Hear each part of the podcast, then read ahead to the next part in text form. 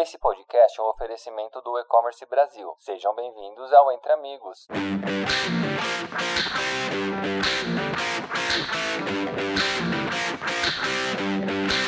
Olá, ouvintes do podcast Entre Amigos da E-Commerce Brasil. Meu nome é Maria Silvia Vieira e eu sou estrategista de conteúdo aqui na Vindi. Hoje recebo o Lucas Fernandes, Country Manager na Lentes Plus e fundador da New Lentes, para uma conversa sobre integração de uma operação digital no mundo físico, além da expansão de um e-commerce dentro da América Latina. Seja muito bem-vindo, Lucas. Olá, Maria. Maria, olá, ouvintes. Espero poder contribuir aqui da melhor forma possível para este canal. É, muito obrigado pelo convite, estou honrado. Espero que seja positivo para todos. Muito obrigada, viu? Com certeza vai ser.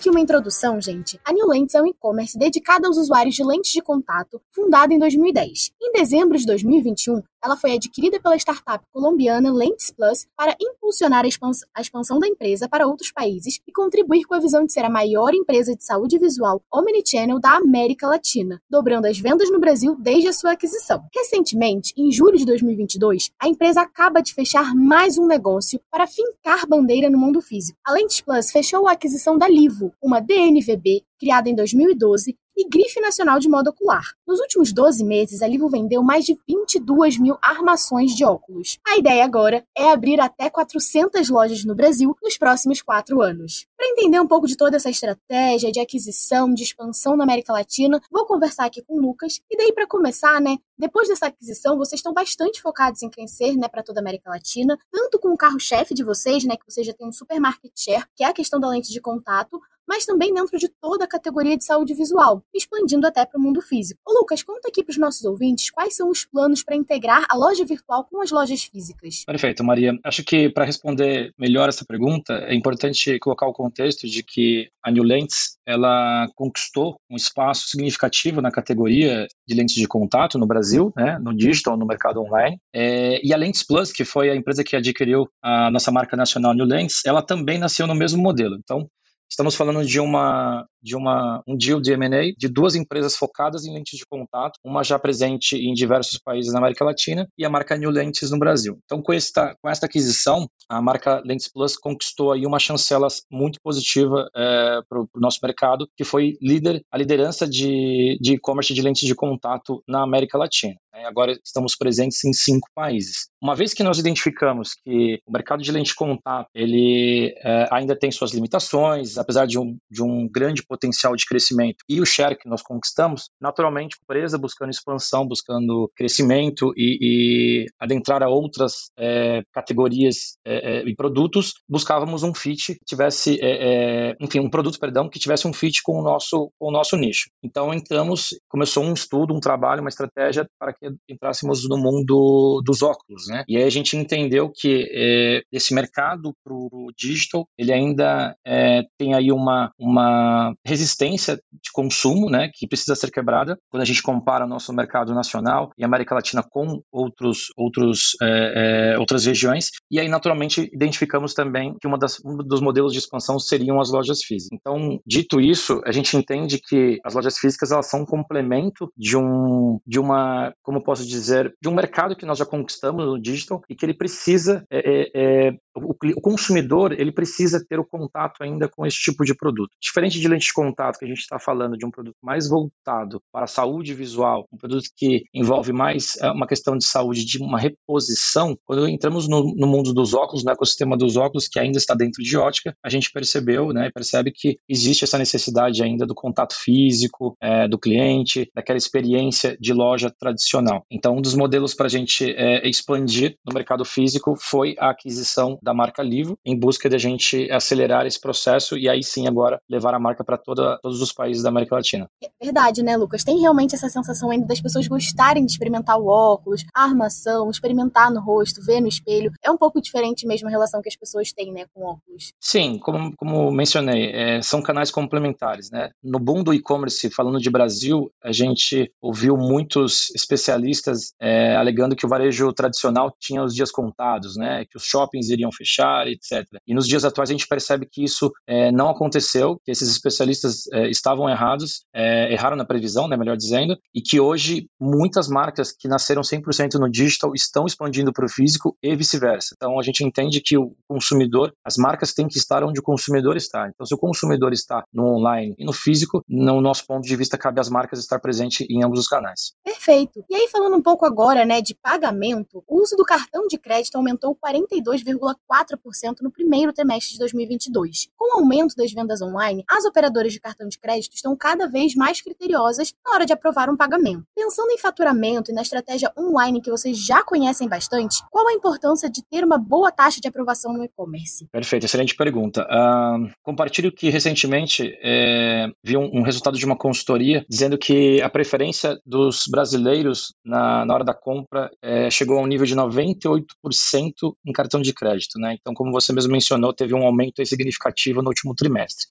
Para responder a pergunta, eu considero fundamental é, a gente dividir é, é, essa questão de taxa de aprovação em dois cenários. Por quê? Porque, primeiro, que esse é um indicador que, na maioria das vezes, os gestores de e-commerce não estão olhando no seu dia a dia, muito diferente do que a gente está acostumado a abrir os nossos dashboards e, e visualizar um ticket médio, número de pedidos, novos clientes, etc. Este é um indicador que ele não está ali tão visível no nosso dia a dia. Então, eu divido essa, essa taxa de aprovação né, para a nossa audiência entender um pouco melhor em dois cenários. Primeiro, as transações que são aprovadas pelos bancos, né, pelas administradoras dos cartões de crédito, é, perdão, as, as, transações que não são aprovadas pelos bancos. O que a gente está falando nesse caso? Falta de limite de crédito, um erro de digitação, um bloqueio de segurança pelo perfil é, diferenciado da, da, da, daquele é, usuário, enfim. Então, uma vez que o, que o banco, né, a administradora, ele não aprova esse cartão de crédito, a gente entende que isso é, está, está fora do nosso controle, né, como gestores ali. Se a pessoa não tem um limite de crédito, não há o que fazer. Esse cenário, para esse cenário, a minha sugestão e a minha dica para todos os gestores é que a gente tenha é, ferramentas no mercado que faça com que essa, essa compra não seja concluída para depois a gente notificar o nosso cliente que é, a, a, transação não foi aprovada. Isso acontece muito hoje em dia, então é, o consumidor demora ali é, dias, horas, minutos para às vezes chegar no momento final da compra, finaliza o pedido e depois de alguns minutos recebe um e-mail que a transação não foi aprovada, sendo que o lojista poderia ter impactado essa negativa durante a compra, para que aí sim o consumidor, o cliente, pudesse rever o método de pagamento, ver se não digitou algum dado errado, ou até mesmo ir para um outro método de pagamento. Então, voltando para o raciocínio. Primeiro cenário, eu acho muito importante que as, os e-commerce tenham uma ferramenta disso, porque essa taxa de aprovação está fora do nosso controle. Quando a gente vai agora para a taxa de aprovação já de bloqueios por sistemas de antifraude, aí sim é onde a gente tem que olhar essa taxa, porque sabemos que existem e-commerce de diversos nichos, como é o nosso caso de saúde, tem um, um nível de, de fraude muito é, inferior comparado a uma categoria de, de eletrônicos, né, naturalmente. Então, a, o parceiro, né,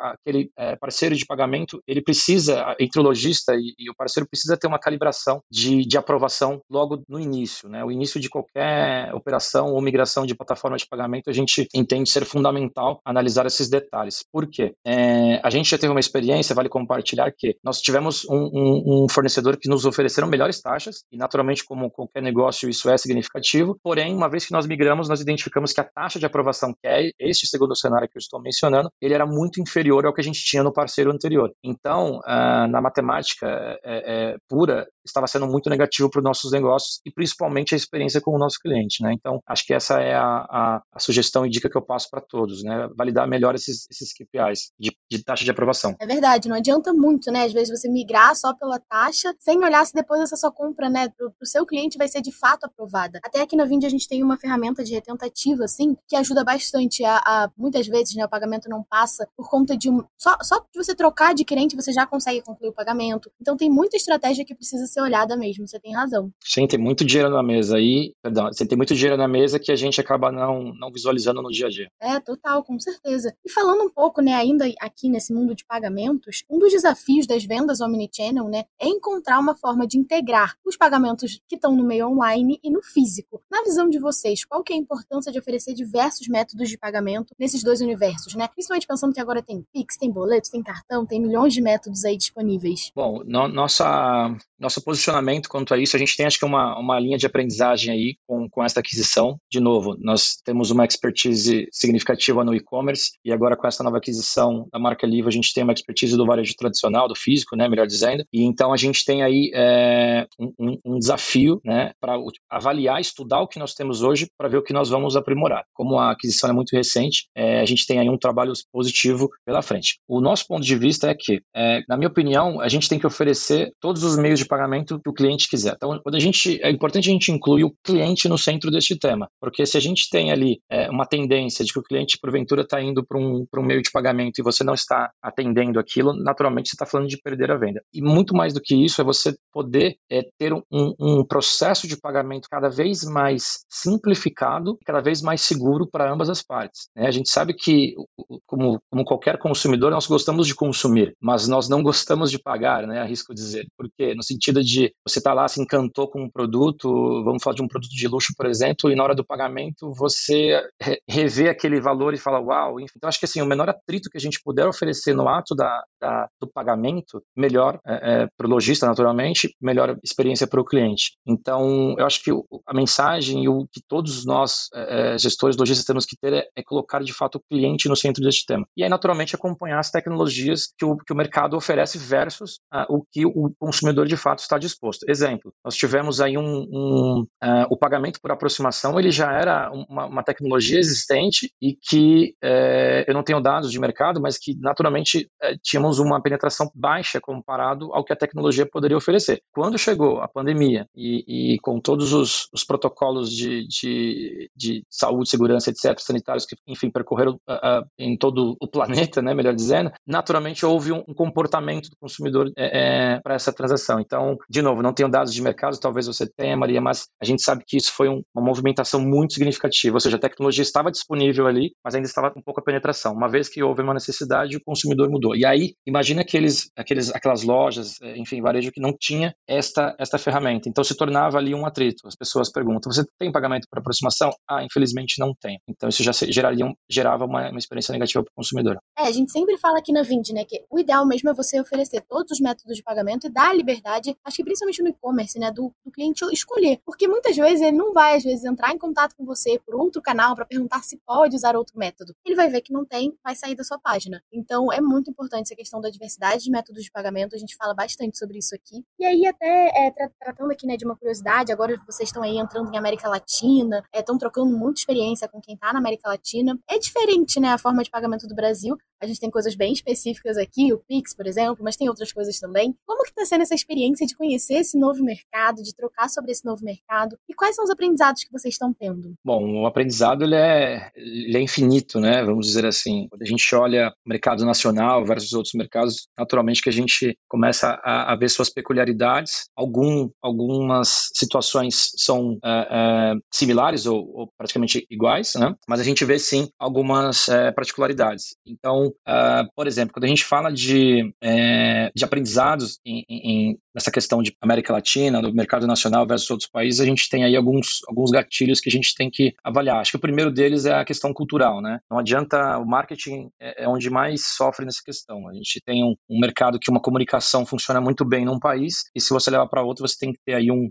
um posicionamento e uma preocupação significativa. Por isso que hoje nós temos um, um, um gerente de brand justamente para avaliar essas peculiaridades de cada país. A gente também tem que olhar, naturalmente, uma questão de economia, de price. Estou né? sendo um pouco generalista aqui na questão de, de uma marca, de uma penetração em todos os países. A gente sabe que a economia de alguns países da, da América Latina ela vem sofrendo muito, então você começa a ter que rever sua estratégia a nível de, de pricing, como você está se posicionando, a nível de mix de produto, né? principalmente nesse novo momento que nós estamos entrando, por exemplo, é, que teremos aí um mix de produto de linha premium, premium, de linha fast fashion, falando já de, de óculos. Então a gente entende que não, um produto com ticket médio mais alto poderá não ter naturalmente a mesma penetração num, num país diferente do outro. A questão dos fornecedores tem sido um desafio a, a nível de processo de supply chain. Então a gente tem algumas barreiras é, de alfândegas mais rígidas entre uma e outra. A gente tem prazos de entregas bem diferentes nessa cadeia de reposição de mercadoria para poder cada vez ter um tempo de entrega melhor para o nosso cliente. Os canais de comunicação por exemplo, é, eles, enfim, é, é, têm suas peculiaridades. Vou trazer um grande exemplo. Nós temos um, um grande portal no Brasil que já entrou em um top 10 de, de, de páginas mais acessadas no, no, país todo, que é um portal relacionado aos consumidores né, é, é, é reclamarem de, de, de, suas marcas e de problemas. Então, a gente, como que a gente explica isso, por exemplo, para uma marca multinacional que a gente tem que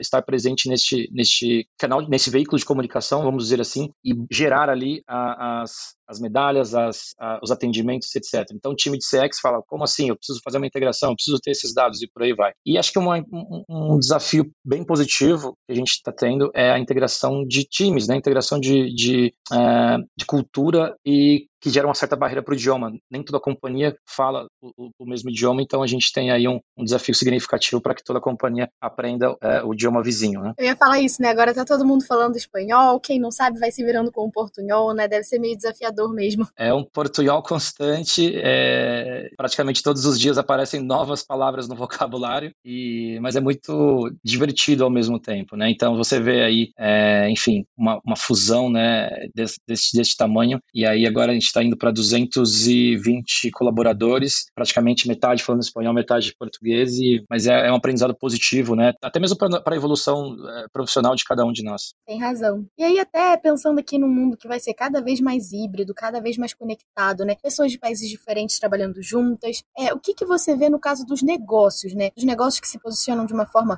digital, de uma forma omnichannel. Como que você vê esses negócios no futuro? E o que, que você pode trazer até talvez de dica, né, para quem está nos ouvindo? Bom, novamente, é, a gente pensa que, primeiro que, assim, é importante esclarecer para muitos que o Omnichannel não significa ter canais diferentes de venda, e sim colocar o cliente no centro da atenção, né? É, nós temos o nosso diretor de marketing fala muito isso, né? Esteja presente onde o cliente estiver, é, é, é enfim, onde o cliente estiver. Então, se ele está buscando, por exemplo, um, um, contato, falando um pouco de atendimento, de, de, de é, atendimento ao consumidor final. Então, quando o cliente busca um contato, por exemplo, se ele está indo na rede social, você está, tem que estar presente na rede social. Se você está em, se o cliente está indo no WhatsApp, você tem que estar presente no WhatsApp e por aí vai. A gente sabe que isso gera é, grandes desafios para a, a, a, companhia, muitas vezes, ou seja, é, como mensurar esses dados né, de diversos canais. A gente sabe que isso é uma, uma dor de gestão, mas é, até compartilham um mandamento que nós, nós temos aqui é, há muitos anos, é que não adianta ser bom para os negócios se não for bom para o cliente. Então, toda decisão que a gente entende que, que, que traz aí um certo impacto para o cliente, a gente coloca essa pergunta na mesa.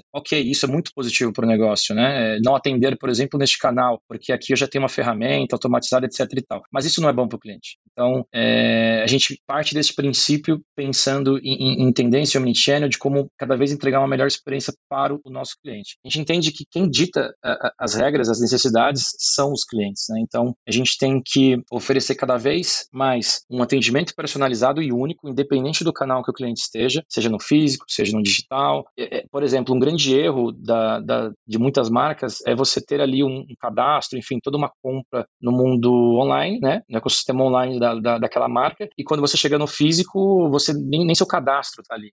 As plataformas, teoricamente, não se conversam, sendo que são a mesma empresa. Então, a gente entende que isso precisa é, mudar, a gente precisa é, avançar nesses detalhes. Quando eu digo a gente, me refiro a, a todos os é, lojistas, enfim, para cada vez entregar uma melhor experiência para o nosso cliente. Né? Eu estou sendo repetitivo, né? é clichê falar a experiência do nosso cliente, mas no final de contas, todos os business, todos os negócios existem graças aos nossos clientes. Então, não adianta a gente querer olhar de outra forma, a não ser para eles. E também acho que vale a pena a gente é, não buscar é, ferramentas ou algo, é, novidades que sejam tão disruptivas a ponto do cliente não aderir a esta, a esta tecnologia. Exemplo, uh, não adianta você trazer uma, uma, um novo modelo de, de compra para o cliente. Vou, vou, trazer acho que um exemplo que, que para mim funciona bem. O exemplo da, das Smart TV, né? ou seja, anos atrás falaram, ah, os clientes agora vão estar assistindo, os consumidores estarão assistindo televisão e vai entrar na sua Smart TV para fazer a compra pela televisão. A gente sabe que isso é uma penetração uh, uh, ridícula comparado ao, ao, ao varejo tradicional e, digital e online, porque eh, de fato não teve aderência. Então a gente tem que tomar cuidado de não trazer novas tecnologias, tendências é, que estejam fora do, do, nosso consumidor, do nosso cliente. Então não adianta você é, é, querer reinventar a roda se o consumidor não está preparado para aquilo ainda. Então acho que também é um ponto positivo que a gente tem que trazer para todos os gestores, para todos os negócios quando a gente fala de omnichannel. As pessoas às vezes querem ir para tendências e novidades que estão muito além do que o consumidor está disposto a fazer. Então acho que a gente gente tem ainda um papel muito grande para poder entregar uh, o, o, básico, né, funcional para o cliente. O que, que o cliente quer hoje? Ele quer isso? A gente está atendendo dessa forma? Essa é a pergunta que todo gestor tem que fazer para dentro de casa. É verdade, né? Tem muita coisa aqui no Brasil que a gente brinca que não pegou, né? E até a gente vê aí bastante coisa falando agora sobre metaverso, sobre várias outras novidades. A gente fala, peraí, o seu arroz com feijão, o seu digital, a sua venda, a sua jornada, a experiência do cliente, tá tudo certinho? Depois que toda essa jornada estiver boa, aí sim, realmente, você pode pensar em inovar, testar coisas novas, que é legal. Mas o arroz com feijão ali tem que estar tá em dia, né, Lucas? Muito obrigada, viu? Imagina.